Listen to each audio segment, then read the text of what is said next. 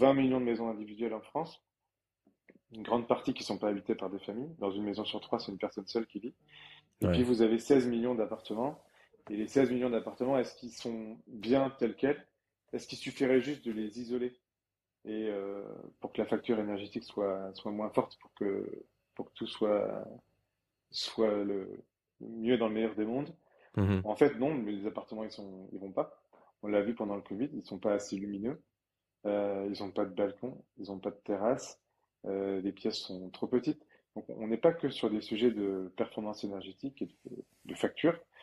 On est sur des vrais sujets que ces appartements en centre-ville, ils font pas rêver. Euh, ils sont, les gens préfèrent des maisons, c'est aussi parce que ces appartements, bah, ils, sont, ils sont anciens. Euh, les fenêtres sont petites. Ils sont difficiles d'accès pour certains. Donc il y a un vrai travail euh, aussi de d'engager des travaux de transformation et de reconfiguration de ces, de ces appartements. Donc il y a un certain nombre de particuliers qui sollicitent nos, nos services pour faire ça. Je te parlais tout à l'heure de Valenciennes. C'est une ville qui a missionné Vie Vivante uniquement sur ce sujet-là, euh, dans son cœur de ville. Euh, c'est-à-dire vraiment dans les endroits où le- la ville est le plus dense, où c'est compliqué de, de se stationner en voiture.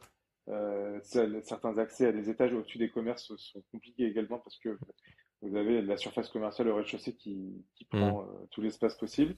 Mhm. Euh, vous avez des contraintes patrimoniales euh, fortes, des niveaux de densité qui sont très élevés et forcément un taux de vacances qui est important, quoi. Donc c'est un deuxième produit qu'on a ouvert à, côté, lancé à côté de celui du, du Bimbi, qui est le Bounty.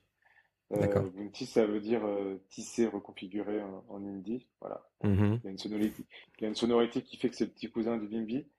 Euh, Mhm.